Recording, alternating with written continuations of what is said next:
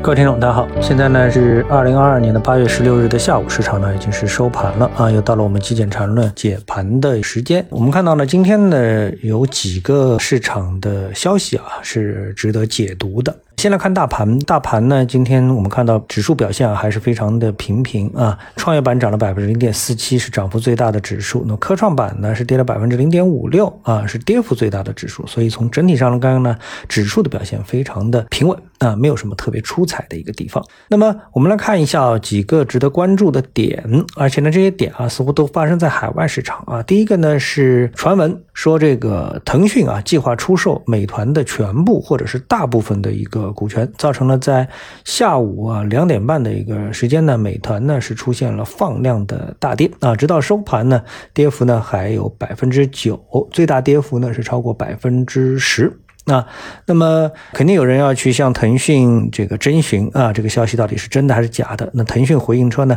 是不评论这个传言。呃，我们看到公开资料显示啊，腾讯持有百分之十七的美团的股权，价值呢是超过了两百四十亿美元。那么一般呢，市场呢不会完全的空穴来风啊。腾讯清仓美团很有可能是真的啊。那看上去呢是两个上市公司股东与被投资方之间的事情，但是啊，如果结合软银前几天近乎清仓阿里巴巴的这个事情，那这个感觉啊，美团这个事情呢就有点诡异了啊。那么虽然腾讯和软银它不是的一致行动人啊，因为腾讯的股东和阿里巴巴的股东他不是一个人，对吧？啊，但是呢，我们去看一下。腾讯的股东结构的话呢，你就会发现它的第一大股东啊，腾讯的第一大股东同样呢也不是中国人或者是中资啊，不是马化腾，而是一家大家都知道的是南非的一家投资公司啊，在非常早的时间呢投资了腾讯啊，这是它可以说是史上最成功的一笔投资，跟软银是可以媲美的啊，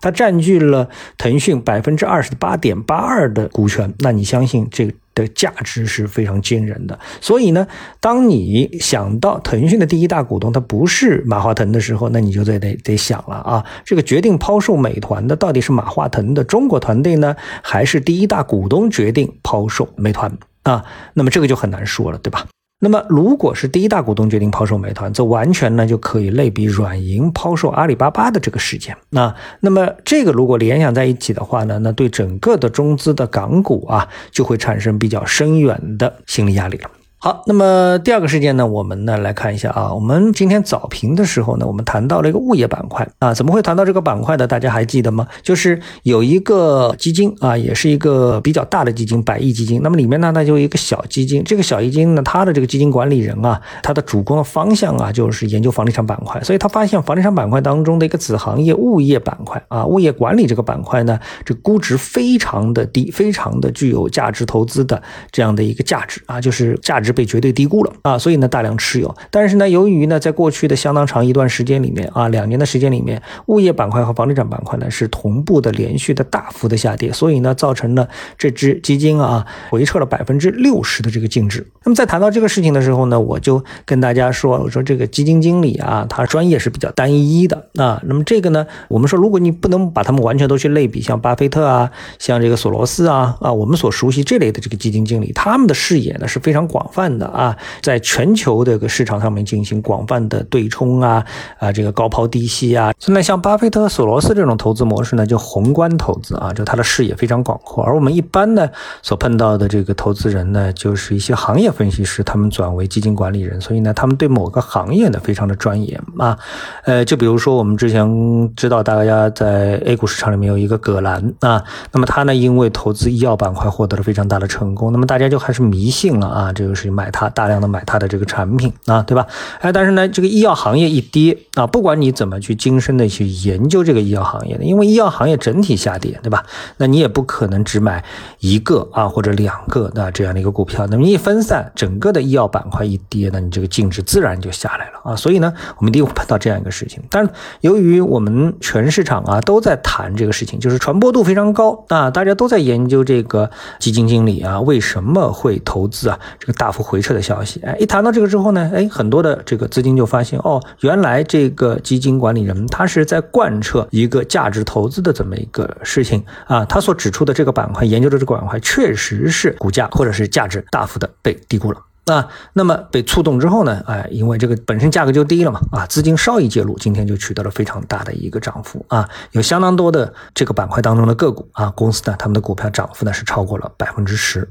应该说一定程度上呢也是收回了相当的这个失地啊。但是呢，由于它的持仓比例应该说已经下降的比较多了，所以真正的收复啊应该并不是很多。但这个呢，可以看见市场其实是非常高效的啊。好，那么第三呢，我们今天再谈还有一个热点消息呢，就是。关于中国啊连续七个月减持美债的一个消息啊，很多人看到这个标题就会很兴奋啊。比如说我看到这个消息之后，我就看到有这个评论，这个第一条就说什么呢？哎，钱放在我们自己口袋才放心。对没有信誉经济打压的美国，我们越小心越安全。然后呢，他收获了十五个赞啊。然后第二条呢，哎，他的意见就跟我一样了，就是他说什么呢？请问卖了美债之后，你换来的是什么？是美元、人民币、卢布还是砖头？啊，好，这个问题其实我觉得就非常好啊，就是说你卖了美债之后，你换的是什么？是美元，对吧？然后呢，你拿了美元之后怎么办？这个从专业的角度来说啊，就比较难选择了，因为美元就像人民币一样，你要去投资啊，你是去造桥造路呢，你还是买国债呢？你还是去买茅台股票呢？对吧？你还是去买房子呢？你手里拿了股票，对不对啊？那么总是要有一个投资的方向，而不仅仅说，哎，我去存款存着就是了啊，因为你拿着美元去存着，你还不如买入美债，因为美债的利息肯定比美元的利息要高。啊，对吧？啊，一般债券肯定是要比货币的这个要高，对吧？所以呢，如果说你没有一个新的投资方向，就先把这个美债给抛了。啊，这个呢就就比较蹊跷了，对吧？这种可能性就很低啊。必然你先是要选一个目标，比如说日元，因为现在日元很便宜了嘛，对吧？啊，那我们现在就把美元都换成日元，这可能吗？啊，这可能性是有的，但是呢，这么大规模的换啊，这个可能性并不大。因为我们从消息来看的话呢，我们这么多年啊，我们其实减持了有九千八百亿的美元去换，这盘子太大了。啊，这盘子太大了，所以呢，我们不能因为这个标题啊，立刻就觉得很兴奋，因为这个标题后面所代表的信息其实是非常机密的、非常内部的，普通老百姓啊，还真不知道到底为什么。哎，啊，那最后呢，我们谈一下这个大盘的趋势的一个看法啊，我们呢还是紧盯中证一千指数，这个指数呢今天又创了新高，所以从这个指数的一个视角来说，我们整个市场的一个趋势啊，没有发生任何的变化，还是一个慢牛趋势上涨的格局。好，那么今天的节目呢就到这里，我们下次节目时间再见。